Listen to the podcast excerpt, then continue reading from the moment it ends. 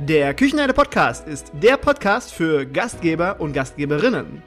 Ich bin Markus Wessel und ich bin heute euer Gastgeber und freue mich auf die nächsten Minuten mit euch. Hallo und herzlich willkommen im Küchenherde Podcast. Ich begrüße euch zu einer neuen Folge, zu einer weiteren Folge der Serie Digitalisierung clever umgesetzt. Heute wird es ein wenig spooky im Küchenherde Podcast. Es geht nämlich um Geisterküchen. Damit meine ich aber jetzt nicht Küchen, die irgendwo leer stehen und wo gerade nichts drin passiert, sondern ganz, ganz im Gegenteil, Küchen, in denen so richtig viel Betrieb ist, richtig viel los ist. Ghost Kitchen ist ein Begriff, beziehungsweise ja eher ein Konzept, dem wir bis vor kurzem noch nicht so viel Beachtung geschenkt haben. Und genau dieses Thema durchleuchten wir heute in der heutigen Podcast-Folge. Wir beantworten Fragen wie zum Beispiel, wie sieht der Markt aus? Wie hat sich das Thema Delivery aus Ghost Kitchen entwickelt? Wie sehen die Potenziale in der Zukunft aus? Und wie setzt man vielleicht eine Geisterküche auch für sich selbst um? Dies und noch viel, viel mehr in der heutigen Podcast-Folge mit einem ganz besonderen Experten im Küchenherde Podcast. Und warum sage ich ganz besonders? Weil ich in den letzten Monaten, wirklich seit knapp anderthalb Jahren, einiges zum Thema Digitalisierung von ihm lernen durfte und viele, viele Impulse und Mehrwerte aus seinem Blog Utopia Gastronomica lesen und mitnehmen durfte. Bei mir heute zu Gast ist Thomas Primus, CEO und Gründer von Food Notify, einen der, würde ich sagen, etabliertesten Warenwirtschafts- und Bestellsystemen im deutschsprachigen Raum. Und tatsächlich, lieber Thomas, tatsächlich warst du der allererste, den ich damals im Februar auf der Intergastra angesprochen habe, ob du nicht Lust hättest, dich mit Food Notify auf gastrotools24.de zu platzieren. Hallo und herzlich willkommen, lieber Thomas. Schön, dass du da bist. Vielen Dank für die Einladung, lieber Markus. Freut mich, hier zu sein. Ja, ich freue mich auf das Thema, weil bei dem Thema, also ich freue mich natürlich auf dich, aber ich freue mich auch aufs Thema, weil äh, dieses Thema ist für mich, ich habe mich da tatsächlich auch in der Vergangenheit oder erst seit kurzem so richtig mit intensiv auseinandergesetzt. Am intensivsten tatsächlich, wo ich deinen Artikel gelesen habe. Und ja, und jetzt bin ich gespannt darauf, wie sieht es in Zukunft aus? Was passiert? Was kommt noch alles zum Thema Ghost Kitchen auf uns zu? Aber bevor, bevor wir jetzt mit Ghost Kitchen loslegen, hast du damals, als wir uns unterhalten haben auf der Intergastra, das war ja so mein erstes richtiges Akquise-Gespräch. Und ich war, was Akquise angeht und, und Sales, Vertrieb, das war für mich immer eine Sache, die habe ich immer versucht mit Marketing auszugleichen, weil ich da keinen Bock drauf hatte. Und jetzt, dann kamen Gastro-Tools und dann musste ich ja diesen Weg gehen, diesen aus meiner Komfortzone heraus, diesen steinigen Weg. Und du warst tatsächlich der Erste, den ich damals angesprochen habe. Äh, hast du gemerkt, dass ich dir etwas anbieten wollte? Ja, habe ich, hab ich gemerkt. also äh, ich bin so, ich habe ich hab super gefunden. Also ich habe hab mich auch beschäftigt. Wir haben ja vorher auch telefoniert und ich habe es dann schön gefunden, dass ich dich auch persönlich kennenlerne und da hat es von der Sympathie, glaube ich, auf beiden Seiten recht gut gepasst dementsprechend, ja, ich habe es gemerkt, aber wie gesagt, Thomas Primus ist ja mein Nachname, das heißt, Primus ist ja der Erste, dementsprechend bist du da an die richtige Stelle ja, also ich durfte auf jeden Fall aus unserem Gespräch heraus lernen, dass es noch viel, viel für mich zu lernen gibt zum Thema Akquise, wie biete ich etwas an, wie mache ich etwas interessant und so weiter. Äh, das war so im Nachhinein reflektiert sehr holprig, wie ich da vorgegangen bin, aber du hast mich auch auf viele Dinge damals in unserem Gespräch schon gebracht, wo ich vielleicht nochmal schauen könnte, was vielleicht interessanter ist oder was ich vielleicht auch noch mit bei Gastro-Tools mit äh, integrieren kann. Und ähm, ja, deswegen war das super gelaufen, sage ich mal. Und im Endeffekt bist du mit Food Notify jetzt auch bei Gastro-Tools 24 dabei. Genau, also es hat ja scheinbar funktioniert. Ja, danke, danke nochmal, danke nochmal. Okay, Ghost Kitchen. Was, was versteckt sich dahinter? Was bedeutet Ghost Kitchen genau? Ja, also ich beschäftige mich mit diesem Thema ja ursprünglich schon, schon äh, relativ lange. Für mich war es ja so, dass ich vorher praktisch vor der Gründung von Food Notify Betrieb, Betriebswirtschaft studiert habe. Und dann war ich auch bis 2013 praktisch in der Finanzindustrie tätig 2014 habe ich dann gemeinsam mit drei Partnern das Unternehmen gegründet und damals war eigentlich im Vordergrund die Allergenkennzeichnung. Wir wussten aber damals auch noch nicht so richtig, wie der Markt eigentlich aufgestellt ist Richtung Digitalisierung in der Gastronomie und habe dann mit Schrecken eigentlich, um beim Geist zu bleiben, äh, festgestellt, dass es da eigentlich gar keine modernen äh, Software State-of-the-Art-Lösungen gibt, die auch Spaß machen. Und ähm, wir sind das aber alle gewohnt irgendwie im täglichen äh, Alltag. Ich bin auch jemand, der gerne spielt. Also ich habe auch natürlich einen Gaming-PC und äh, beschäftige mich mit äh, neuen Grafikkarten etc. Das ist auch irgendwie so ein Hobby von mir. Und ähm, Digitalisierung spielt oder spielte immer eine größere Rolle in meinem Leben. Ähm, und dann, wie praktisch nach der Gründung von Footnote Fern, wir da eigentlich auch gesehen haben, okay, da gibt es keine, keine tolle Lösung, was das Thema Warenwirtschaftsplattform äh, angeht. Da haben wir uns dann wirklich extrem lange auch mit dem Thema beschäftigt und den Markt analysiert und dann einfach auch gesagt, okay, für uns ist der Fokus, dass der User Spaß dran hat und dass es einfach und möglichst äh, easy nachzuvollziehen ist, damit man eben keine langen Einschulungen braucht, um das System zu verstehen. Und dadurch ist eben jetzt auch die, die digitale Warenwirtschaftsplattform Foodnotify entstanden. Und ähm, die dient jetzt eben als Basis, als zentrale Plattform, die eben Schnittstellen anbindet, wie zum Beispiel Kassen, Buchhaltungs-, Personalsysteme und die Datenprozesse abbildet. Und wir haben natürlich auch ganz viele Lieferanten angebunden. Und das Thema Ghost Kitchen ist deswegen super interessant, weil es einfach extrem gut auch zu dem tatsächlich jetzt äh, vorherrschenden Markt passt. Warum sage ich das? Weil eben praktisch die Effizienz und die Wirtschaftlichkeit massiv äh, wichtiger geworden ist. Äh, es muss, man muss auf die Zahlen schauen. Es ist nicht mehr so, dass einfach die Kunden kommen. Ähm, man muss sich neue Konzepte überlegen. Es ist extrem viel Innovation passiert. Das muss man schon auch klar sagen, dass es auch ein, einen, einen Push gegeben hat äh, und ein, ein Aufrütteln äh, der Branche natürlich nicht, leider nicht überall. Es hat auch viele erwischt, die äh, gute Arbeit leisten. Aber nichtsdestotrotz hat es jetzt schon auch den Fokus darauf gerichtet, dass man eben betriebswirtschaftlich arbeiten muss. Und das ähm, denke ich, dass das die Krise massiv angetrieben hat. Und Ghost Kitchens, um äh, jetzt wieder das Thema aufzufassen, oder sie werden auch manchmal Dark Kitchens genannt, weil sie eben auch nicht von außen gesehen werden. Das sind eben Restaurants ohne Servicepersonal und meistens sogar ohne eine eigene Küche.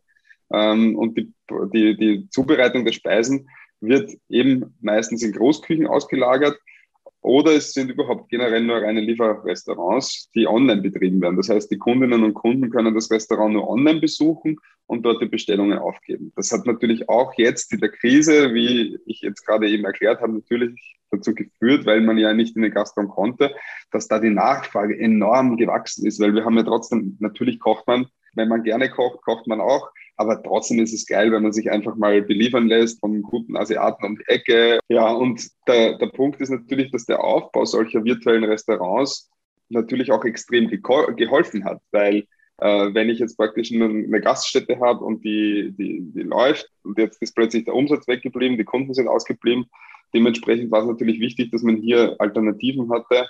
Ähm, und äh, da war natürlich jetzt wichtig der Online-Auftritt und natürlich auch irgendwie eine Möglichkeit, dass man praktisch mit seinen Kunden agiert. Das heißt, man musste irgendwo dabei sein, man musste irgendwo virtuell was haben, man musste eine, We eine Website haben, eine Speisekarte haben.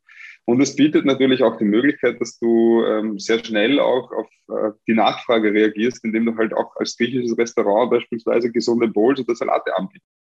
Ähm, also ist das Konzept nicht nur interessant jetzt zu ähm, Corona, sage ich mal, ist es für den klassischen Gastronomen, der jetzt sagen kann, okay, ich kann jetzt keine Gäste empfangen, aber ich mache jetzt aus meiner Küche, mache ich ein Ghost Kitchen und kann dort das, was ich sowieso schon so auf der Karte habe, kann ich dann liefern. Aber ich könnte vielleicht auch, um eine größere Zielgruppe abzudecken, könnte ich jetzt sagen, ich gehe jetzt auch noch mal in die vegane Richtung. Vielleicht probiere ich da mal ein bisschen was aus. Vielleicht probiere ich da ein bisschen was aus und alles, also alles, was ich gerne mag und was ich halt auch äh, authentisch verkaufen kann, sage ich jetzt mal. Aber da kann man auch in andere Richtungen gehen. Das ist das Interessante, gerade zu der Zeit an diesem Konzept.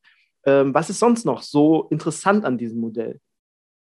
Ja, also meiner Meinung nach gibt es eben zwei extrem gute Gründe, warum das so interessant ist. Einerseits ganz klar, wie du das angesprochen hast, der Kostenfaktor. Dieser ist bei einer Ghost Kitchen um vieles geringer. Denn ein klassisches Restaurant hat oft mit hohen Ausgaben zu kämpfen. Für die Miete, für die Einrichtung, Ausstattung, alles instand halten und natürlich für das Servicepersonal, was äh, tiefsten ist. Bei den Geisterküchen fallen diese Kostenstellen jedoch weg. Äh, nur die Kosten für das Küchenpersonal und die Miete für die Küche sind praktisch fixiert, die aber lange nicht so hoch sind wie bei einem klassischen Restaurant, wenn wir, wenn wir ja vorher gehört haben. Und Kosten werden zum Beispiel auch für den Druck von Speisekarten gespart, weil bei Ghost Kitchens eben alles online abläuft die Speisekarten können ganz einfach aktualisiert oder verändert werden, ohne sie neu drucken zu müssen. Das bietet natürlich auch viel Interessantes äh, zum Ausprobieren. Ne? Also probier einfach mal aus ein neues Gericht, kreier das und versuch mal zu sehen, okay, wie kommt das bei den Kunden an. Ghost Kitchens sind aber auch interessant, weil die Kapazitäten nicht an Sitzplätze und Belegungen gebunden sind, wie wir vorher schon gehört haben. Man kann den Kunden und Kundinnen immer Speisen und Getränke anbieten, weil ja eben alles online abläuft. Und so muss niemand weggeschickt werden. Es ist, äh, man muss die Tischbelegung nicht äh, so planen, wie man das in einem klassischen Restaurant öfters mal vornehmen kann. Also kurzum ist ein Ghost Kitchens auf jeden Fall ein interessantes Modell, das ein enormes Potenzial für die Wertschöpfung bietet. Und das ist genau der Grund, warum es auch so gut ankommt und es immer mehr wird wenn ich ähm, eine, klassische Gastronomie habe, habe meine Küche hinten drin, habe vielleicht 50 Sitzplätze vorne im Gastraum, die kann ich pro Abend maximal zwei, je nachdem, wann ich aufmache, vielleicht sogar dreimal belegen. Aber wenn ich daraus ein, ein Ghost Kitchen mache und Delivery anbiete oder Abholung anbiete, dann je nachdem, was für Kapazitäten ich mit meinen Geräten leisten kann und mit den Leuten, die dahinter stehen, kann ich auch viel, viel höhere Kapazitäten abdecken und nicht nur diese 50 zwei oder dreimal 50 Sitzplätze pro Abend. Das ist ja mega interessant. Und grundsätzlich könnte ich mir auch einen Container irgendwo hinstellen, Küchengeräte reinpacken und das alles nur online darstellen und daraus äh, beliefern. Es gibt ja auch einige, die gesagt haben, ich mache jetzt wirklich nur Container 1, 2, Küchengeräte rein und dann bin ich der Mexikaner um die Ecke oder der, der Grieche um die Ecke oder so. Ist ja auch ein Konzept. Ist denn so eine Geisterküche für jeden was? Kann das jeder etablieren? Ja, es ist eine sehr, sehr gute Frage. Ich denke, dass durch die Flexibilität, die die Ghost Kitchens mit sich bringen, eine Vielzahl an Gastrobetrieben davon profitieren kann. Doch, glaube ich, auch nicht jeder. Ja. Doch vor allem finde ich diesen Anreiz von kleinen Restaurants, die, die expandieren wollen, ähm, eben interessant, weil dadurch kann man eben ohne jetzt einen teuren Ausbau investieren zu müssen und vielleicht die Kapazitäten zu erhöhen, eigentlich sofort auch mehr Kunden erreichen und eben über Delivery und gleichzeitig auf das Dine-In-Erlebnis im Flagship-Betrieb sich konzentrieren. Also das ist so mehr oder weniger eine Win-Win. Ich brauche nicht unbedingt vergrößern, große Investitionen zu machen und gleichzeitig kann ich aber durch das Liefergebiet, das ich vielleicht erweitere, trotzdem mehr Umsatz machen. Das ist sicher ein ganz, ganz wichtiger Punkt. Ich glaube auch aber, dass es extrem cool ist, auch für Gastronomen, die gerade einen Betrieb starten wollen, denn der Aufbau eines eigenen Restaurants oder einer eigenen Marke ist natürlich mit hohen Kosten verbunden. Du musst mal die Reichweite schaffen. Und natürlich möchte man nur in etwas investieren, was sich dann auch lohnt. Das ist ein klarer, klarer Punkt. Und Ghost Kitchen bieten viel Platz, sich hier auch auszuprobieren und das eigene Geschäftsmodell mal zu testen, ohne jetzt viel Ressourcen ähm, oder Kosten dafür zu haben. Ja. Und wenn man dann sieht, dass das läuft und welche Gerichte auch wirklich gut ankommen, die auch immer wieder besser bestellt werden, dann kann ich natürlich die übernehmen in das klassische Restaurant. Das ist eine ganz coole, coole Idee. Wenn ich jetzt mit dem Gedanken spiele, ich möchte jetzt ein Restaurant eröffnen Richtung XY, dann fange ich erstmal so an. Äh, wenn ich jetzt nicht gerade im Herzen von Köln bin, wo sowieso ganz viele Menschen unterwegs sind, dann fange ich erstmal so an. Ich miete mir eine, eine, ein Ghost Kitchen, miete ich mir an. Sowas gibt es bestimmt auch schon irgendwo. Probiere mein Konzept. Ich kann ja eine Online-Präsenz und so weiter, das kann ich ja alles schon aufbauen. Probiere dieses Konzept in dieser angemieteten äh, Ghost Kitchen, probiere ich aus. Und dann sammle ich schon mal Daten von meinen äh, Gästen, mache Gäste zu Stammgästen und wenn ich dann schon äh, ein gewisses Standing habe und merke, das funktioniert, auf der einen Seite es funktioniert und auf der zweiten und, und auf der anderen Seite kann ich dann sagen, okay, jetzt gehe ich dann in eine feste Gastronomie, in einen festen Laden, miete ich mir an und nehme aber meine ganzen Gäste mit. Ich habe ja die Daten, jetzt kann ich Bescheid sagen, okay, jetzt ist nicht mehr nur Delivery, ihr könnt uns jetzt auch besuchen und habe dann so eigentlich relativ Richtig. risikolos getestet, ob das funktioniert, was ich vorhabe. Richtig, richtig. Also das ist äh, genau richtig, was du sagst. Ganz, ganz wesentlich hast du aber auch gesagt, und das, um das, um das nochmal hervorzukehren, wie wichtig auch diese Daten sind, die man dabei praktisch sammelt. Und da rede ich jetzt nicht nur davon, dass man praktisch seinen Wareneinsatz exakt wissen muss für das jeweilige Produkt, das ich verkaufe. Also eine Rezeptur wäre gut, dass man die digital ab, abbildet. Dann wäre es natürlich auch gut, wenn ich die Absatzzahlen über die Kasse hole. Das heißt, wie viel habe ich von was verkauft? Trainer-Penner-Statistiken daraus erstellen, um zu sehen, was ist denn, man hat zwar ein Gefühl, aber seien wir ehrlich, also wenn ich dann knallharte Zahlen am Tisch habe, dann bin ich auch oft überrascht, was denn tatsächlich statistisch dann rausgekommen ist, ähm, weil ich vom Gefühl vielleicht die, das Gefühl hätte, dass ich mehr Hamburger verkauft habe. De facto habe ich aber mehr Salate verkauft. Und beim Salat ist natürlich der Deckungsbeitrag wesentlich höher als beim Burger vielleicht. Dementsprechend ganz interessanter Punkt. Ganz nach dem Sprichwort Zahlen lügen nicht und der Bauch manchmal oder das Bauchgefühl manchmal, manchmal schon. Welche, welche Ghost Kitchen Modelle sind denn so weltweit oder hier in Deutschland besonders interessant? Ja, also das Thema kommt ja aus China und aus den USA. Also da sind Großkitchens, in China gibt es über 7000, in den USA mittlerweile über 5000 Modelle. Ähm, die, die, also die Restaurants meine ich damit, also die verschiedensten Modelle, die weltweit mehr im Kommen sind, da gibt es mehrere. Äh, also die eine Seite ist praktisch die, die die Gemeinschaftsküchen einmieten und ähm, dort die jeweiligen Speisen zubereiten. Und von dort werden dann die Speisen von Lieferdiensten abgeholt und ausgeliefert. DoorDash oder Gorillas und wie sie alle heißen in den USA. Und da gibt es auch jetzt, äh, das ist auch ganz interessant, ich bin schon neugierig, wie sich das im deutschen Markt noch weiterentwickeln wird, weil da gibt es natürlich auch die andere Seite, also nicht die gastronomische Seite, sondern die, die die Küchen betreiben. Und bekannte Vertreter in den USA sind Kitchen United oder Cloud Kitchens. Und in deren Gemeinschaftsküchen kann man sich als Restaurant einmieten und hat dann eine Küche zur Verfügung, die mit den wichtigsten Geräten und Equipmenten schon ausgestattet ist. Zusätzlich dazu werden auch andere Dienstleistungen angeboten, wie etwa die Software, um die Bestellungen und Lieferung zu verwalten. Das heißt, ich kriege da wirklich schlüsselfertig de facto, sowas wie ein schlüsselfertiges Einfamilienhaus, gehe rein, setze mich aufs Sofa, alles ist da. Und das ist natürlich auch toll, weil ich natürlich auch äh, bei dem Konzept äh, die Investitionskosten, ich weiß sofort, was sind meine fixen Kosten. Das heißt, ich habe eine Kalkulationsbasis, die vorher vielleicht durch die variablen Kosten nicht so klar ist. Wenn ich jetzt ein Restaurant irgendwo öffne, habe ich diese Möglichkeit ja nicht. Da weiß ich ganz genau, was kostet mich das pro Stunde, pro Tag etc. und kann das runterrechnen und natürlich dann auch auf meine Deckungsbeitragsrechnung mitnehmen. Und neben, dem, neben diesem Modell eben äh, von dieser Anmietung da gibt es eben noch ganz schlüsselfertige und erweiterbare Lösungen. Und das ist auch ganz interessant. Zum Beispiel bietet das Unternehmen Kitchen Podular, weil du vorher gesagt hast, diese Container, die bieten eben modulare Einheiten, die auf die unterschiedlichsten Bedürfnisse eines Restaurants bereits zugeschnitten sind. So kann man zum Beispiel äh, mit dieser Einheit ein Pickup-Fenster oder ein Drive-Thru erweitern, wenn man das möchte. Also was ich halt geil finde bei diesem Kitchen Podular ist, dass du so schnell, dass du recht schnell zum Beispiel bei irgendeinem, äh, bei irgendeinem Parkplatz, der zentral gelegen ist, innerhalb von ein paar Tagen einfach über Kitchen Podular das, das orderst, hast ein Pickup-Fenster, hast ein Drive-Thru und das geht halt recht schnell ohne hohe Investitionskosten. Was ich auch noch besonders interessant finde, ist das Konzept von, von Unternehmen Reef, also REEF. Diese verwenden Parkplätze und Parkgaragen, um dort eben diese Ghost Kitchen in Schiffscontainern anzubieten. Also genau das, was du vorher schon gesagt hast. Ah, okay. War ich mit meiner Idee äh, einen, einen Ticken, Tacken zu spät. Das machen schon welche. Verflixt.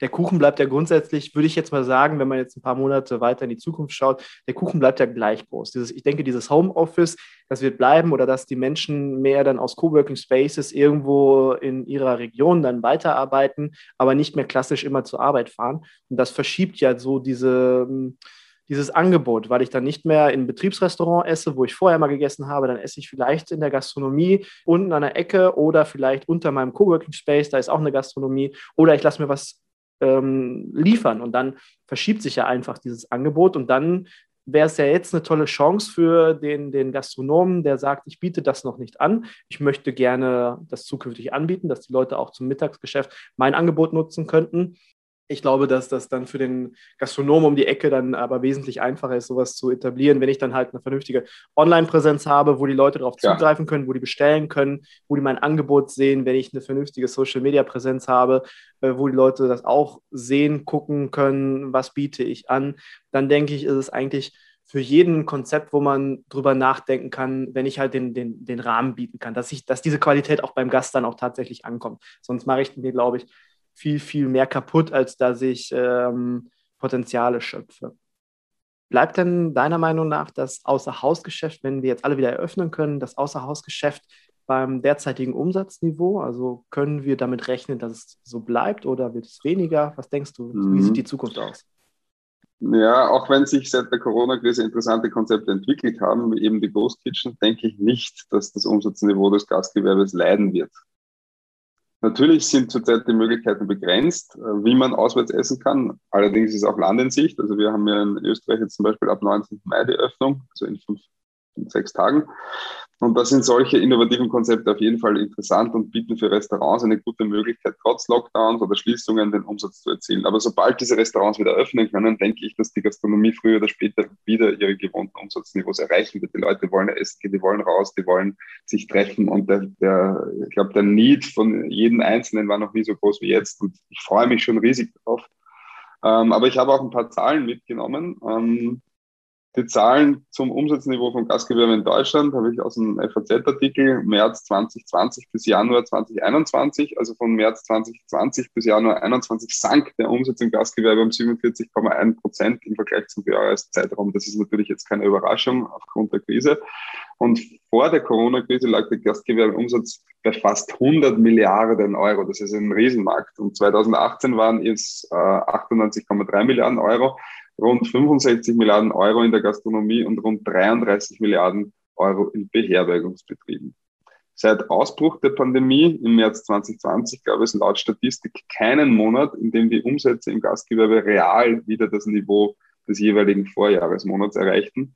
Und besonders hoch waren natürlich die Einbrüche während dieser Lockdown-Phasen im April 2020 und Dezember 2020 mit minus 75 Prozent beziehungsweise minus 71 Prozent. Also wirklich, wirklich schlimm eigentlich. Glaubst du denn, dass zukünftig eine Verschiebung zwischen Plätze besetzen im Restaurant und äh, Delivery stattfindet, weil wir hatten ja, wenn man jetzt vor Corona denkt, also die Zeit vor Corona, hatten wir ja nicht so ein ausgeprägtes Delivery, wie wir es jetzt haben. Jetzt haben viele Leute verstanden, ah gut, ich nehme Lieferando oder sonst irgendwo, bestelle oder ich hole es mir ab. Also dieses Verhalten ist ja schon, äh, hat sich ja schon verändert. Und glaubst du, die Plätze, dass das tauscht sich so ein bisschen, dass weniger Plätze besetzt werden in der Gastronomie in Zukunft? Nein, das glaube ich nicht. Das glaube ich ehrlich nicht, weil einfach dieser, dieser soziale Aspekt, der, der ist ganz tief im Menschen verankert und äh, jeder Mensch braucht praktisch diese, dieses, dieses Soziale und auch diese Unterhaltung und das Miteinander sich treffen. Und der dritte Ort, äh, wie es so schön heißt, ähm, den möchte ich, den möchte auch jeder haben und da möchte auch jeder hin. Also Delivery ist nicht zu unterschätzen, weil das natürlich einfach convenient ist, sich abends was zu bestellen und nicht rauszugehen. Und wenn es gerade das Wetter nicht so schön ist oder ich keine Lust habe, dann äh, soll natürlich auch das Angebot dementsprechend zur Verfügung stehen. Das heißt, es wird auch nicht abreißen. Und es ist auch tendenziell so, dass wir nicht weniger Menschen werden, sondern wir werden ja eher mehr. Also die Bevölkerungsstatistiken äh, werden ja jedes Jahr mehr Menschen, dementsprechend werden auch mehr Menschen essen wollen und das, das spricht auch dafür, dass praktisch dieser Markt natürlich wächst und äh, Essen und trinken müssen wir, dementsprechend ist das jetzt gar nicht abhängig davon, ob das saisonal ist in irgendeiner Form, außer es ist, ähm, ja, also das werden wir immer tun. Ich glaube da auch ganz fest dran und ich habe jetzt noch zum Abschluss habe ich noch eine Frage an dich und das äh, hat mich brennend interessiert, als ich den Artikel gelesen habe in, in, in deinem Blog. Oder beziehungsweise habe ich vermutet, wenn wir jetzt äh, dieses Ghost Kitchen Konzept haben, dann haben wir eine ganz, ganz andere Kostenstruktur. Wir haben weniger Kosten, weil wir weniger Gastraum zur Verfügung haben, vielleicht keinen Service bieten, sondern wirklich nur dieses Delivery und werden dadurch die Preise sich verändern? Glaubst du, die Preise werden dadurch günstiger angeboten, dass ähm, dadurch, dass es kostengünstiger ist, dass die Preise runtergehen? Glaube ich nicht, weil ja, ja, ich weiß schon, was du meinst, aber ich glaube jetzt nicht, dass die Preise runtergehen, sondern ich glaube, dass die Preis, das Preisniveau relativ gleich bleibt ähm, und auch gleich bleiben muss, weil es äh, führt ja nicht dazu, dass Lebensmittel billiger geworden sind. Also das, ist, das wäre ja praktisch die Voraussetzung dafür, dass ich jetzt etwas günstiger anbieten kann. Und ähm, äh, die zweite Sache, die du sagst, also diese, diese Effizienz und diese Wirtschaftlichkeit, die gesteigert werden muss, die wird ja nicht nur durch das angetrieben, dass er beispielsweise die Personalkosten sind ja auch nicht gesunken. Ähm, also Personalkosten sind nicht gesunken, die Warenpreise sind nicht gesunken und ähm, dementsprechend, um das Niveau, das derzeitige Niveau zu halten, ist schon wichtig, dass man praktisch effizienter wird. Ähm, ähm, aber ich glaube auch, dass es auch ganz, ganz unterschiedlich sein kann. Also das ist auch immer die Frage, was, was biete ich denn an, was für ein Konzept habe ich denn? Bin ich eher in der Premium-Klasse, weil ich halt alles Bio anbieten möchte. Ähm, dann habe ich halt einen höheren, einen höheren Preis den ich als, als Kunde auch gerne akzeptiere, weil ich dann dafür auch ein Storytelling vielleicht auf der Speisekarte bekomme, woher kommt das Tier, das ich da äh, esse, ähm, woher kommen die Zutaten.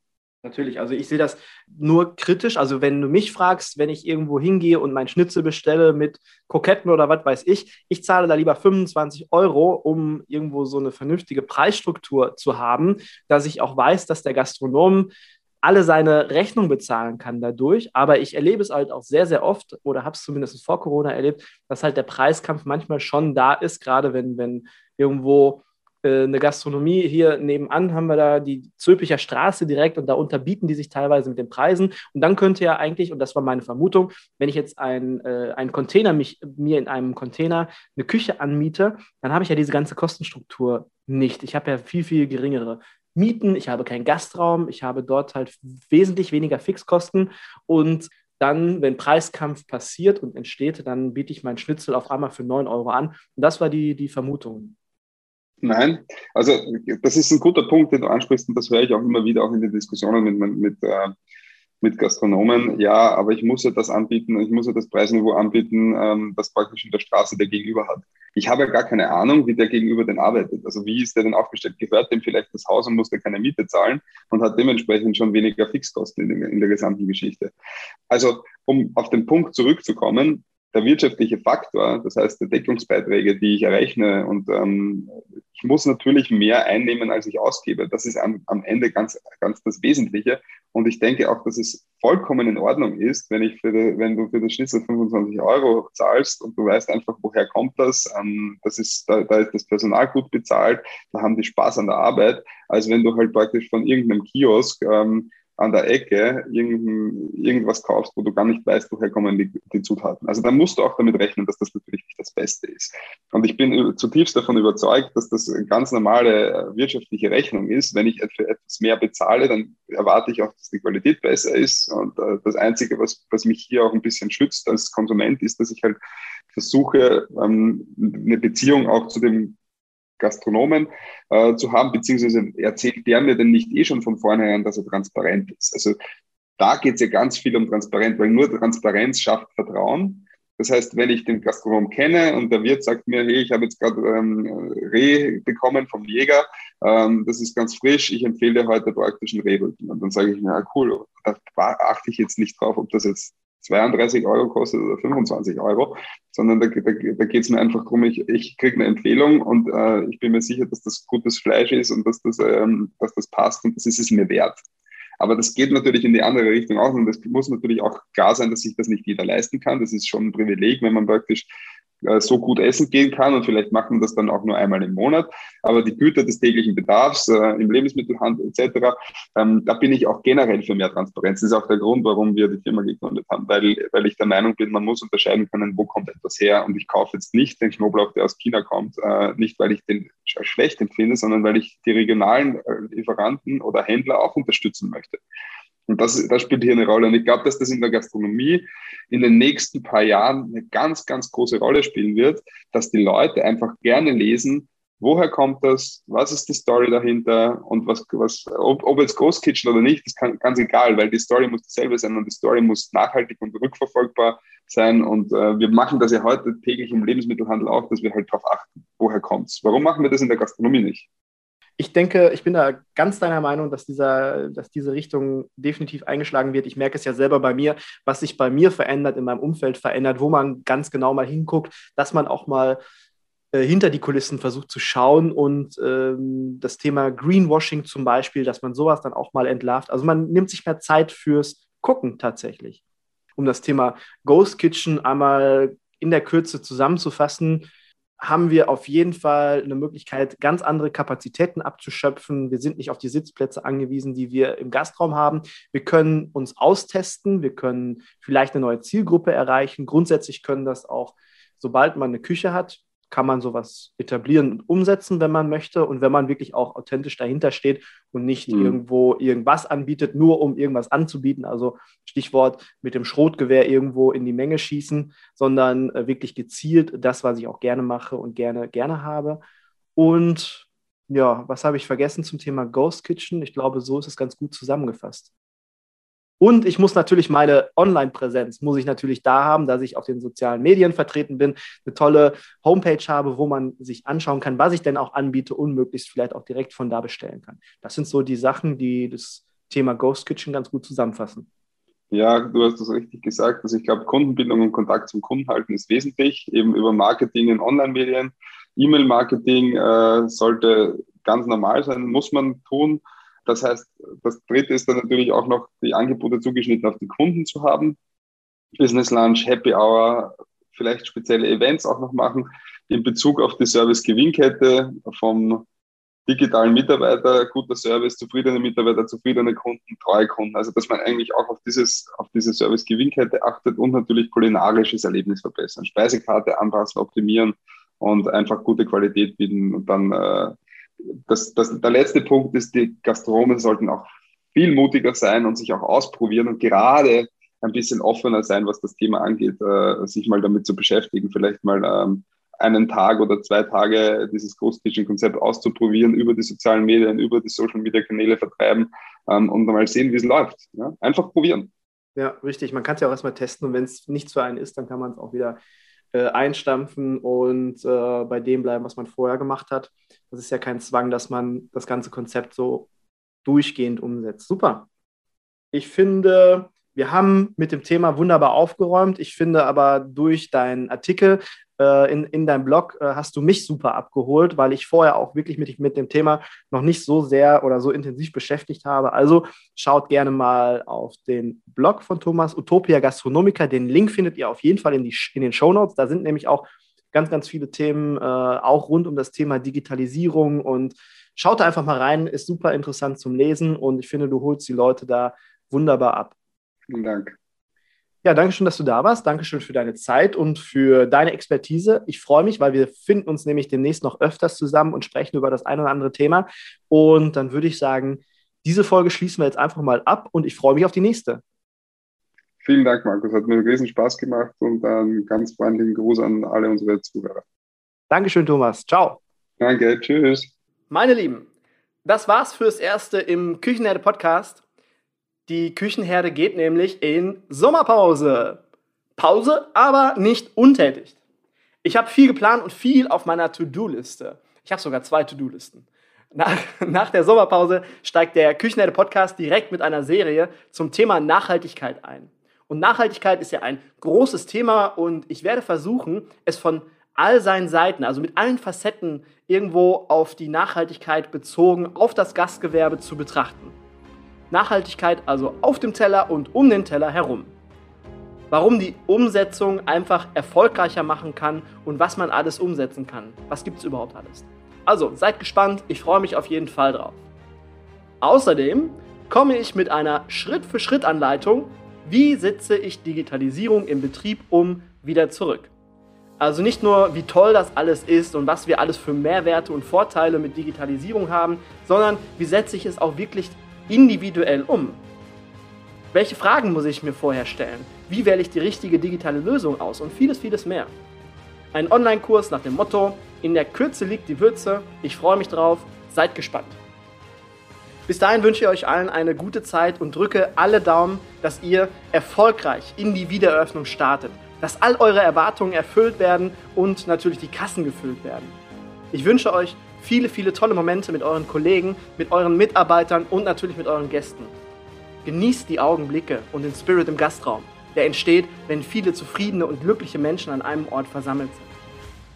Macht Idiot, meine Leben, und bis bald. Euer Markus.